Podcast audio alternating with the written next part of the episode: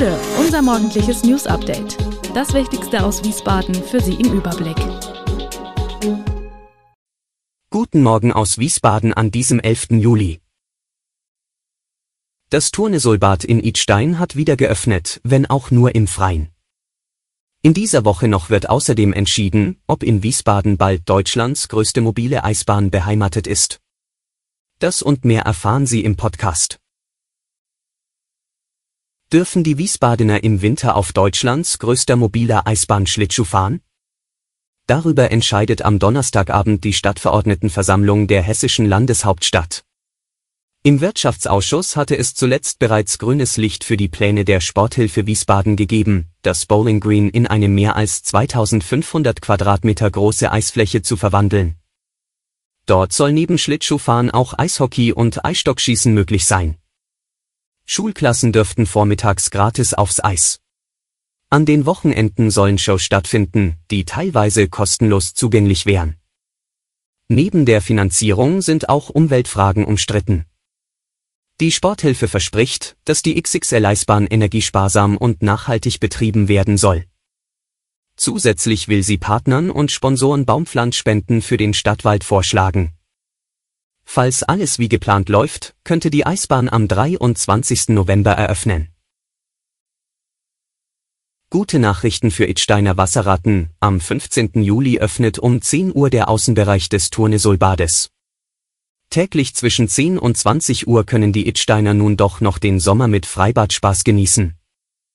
Dienstags und Donnerstags können Besucher sogar zwischen 8 und 20 Uhr baden.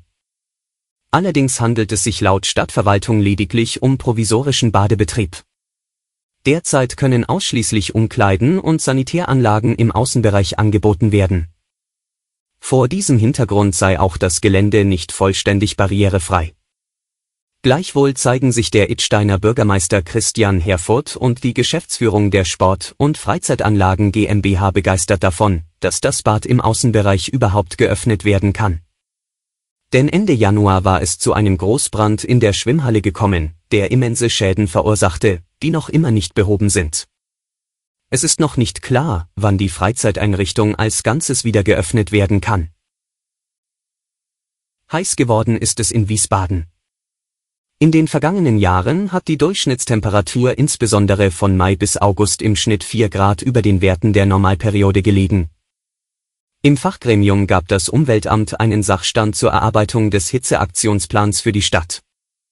In der ersten Fassung sind vor allem Maßnahmen zusammengetragen, die besonders von Hitze betroffenen Infos über richtiges Verhalten und Linderung vermitteln. Daneben werden aber auch erste Aktionen angestoßen, wie das Verteilen von Trinkflaschen an Obdachlose. Auch das Thema öffentliche Wasserspender wird sich im Werk finden. Mit der Umsetzung soll es 2024 losgehen. Beteiligen an den Maßnahmen gegen die Überhitzung der Stadt können sich Bürger aber schon. Am 10. Juli ist eine Krautmapping-Aktion des Umweltamtes gestartet. Bei der Digitalkarte hoffen die Macher des Hitzeaktionsplanes auf Hinweise aus der Bevölkerung. Gesucht werden Stellen im Stadtgebiet, die Bürger als besonders überhitzt wahrnehmen. Die Minihäuschen, die in Wiesbaden Wohnungslosen einen Rückzugsort bieten, haben sich nach Ansicht von Initiatorin Bettina Weiler bereits bewährt. Das erste war im März auf dem Gelände der Lutherkirchengemeinde entstanden und beherbergt bereits seinen zweiten Bewohner. Der erste war dort eingezogen, weil er Angst vor Überfällen hatte. Mit dem Dach überm Kopf, so auch der Name des Projekts, fühlte er sich in Sicherheit. Inzwischen lebt er in einer Mietwohnung. Bettina Weiler sagt, genau so haben wir uns das vorgestellt. Denn angedacht sei, dass die Bewohner sechs bis acht Monate in den vier Quadratmeter kleinen Häuschen bleiben. Weitere Minihäuschen stehen bei der anglikanischen Kirche und der Versöhnungsgemeinde. Ein viertes der kleinen Holzgebäude ist in Bau. Weitere könnten folgen. Alle werden aus Spenden finanziert. Eine Tonne Drogen auf einen Schlag. Hessischen Fahndern ist Ende vergangener Woche ein größerer Schlag gegen die Drogenkriminalität gelungen. Nach einem Tipp von Stuttgarter Kollegen haben die Ermittler 320 Kilogramm Haschisch und 540 Kilogramm Marihuana in einer Lagerhalle in Bischofsheim gefunden, der Großteil unter Paletten voller Zitronen versteckt. In der Folge wurden drei Beschuldigte im Alter von 27, 43 und 59 Jahren beim Entladen eines Lkw-Auflegers festgenommen. Die Ermittler beschlagnahmten im Lkw, aber auch in einer Lagerhalle und angrenzenden Bürogebäuden die große Menge an Drogen und gleichzeitig noch einen hochwertigen Audi A8.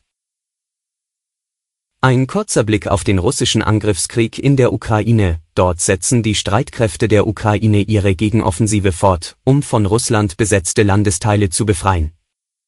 Dabei stoßen die ukrainischen Truppen etwa nahe der von russischen Truppen kontrollierten Stadt Bachmut im Gebiet Donetsk vor, aber auch an anderen Frontabschnitten. Stets aktuelle Infos zur Lage erhalten Sie auch in unserem Live-Blog. Alle Infos zu diesen Themen und noch viel mehr finden Sie stets aktuell auf www.wiesbadener-kurier.de. Gude Wiesbaden ist eine Produktion der VRM von Allgemeiner Zeitung, Wiesbadener Kurier, Echo Online und Mittelhessen.de. Redaktion und Produktion die NewsmanagerInnen der VRM. Ihr erreicht uns per Mail an audio.vrm.de.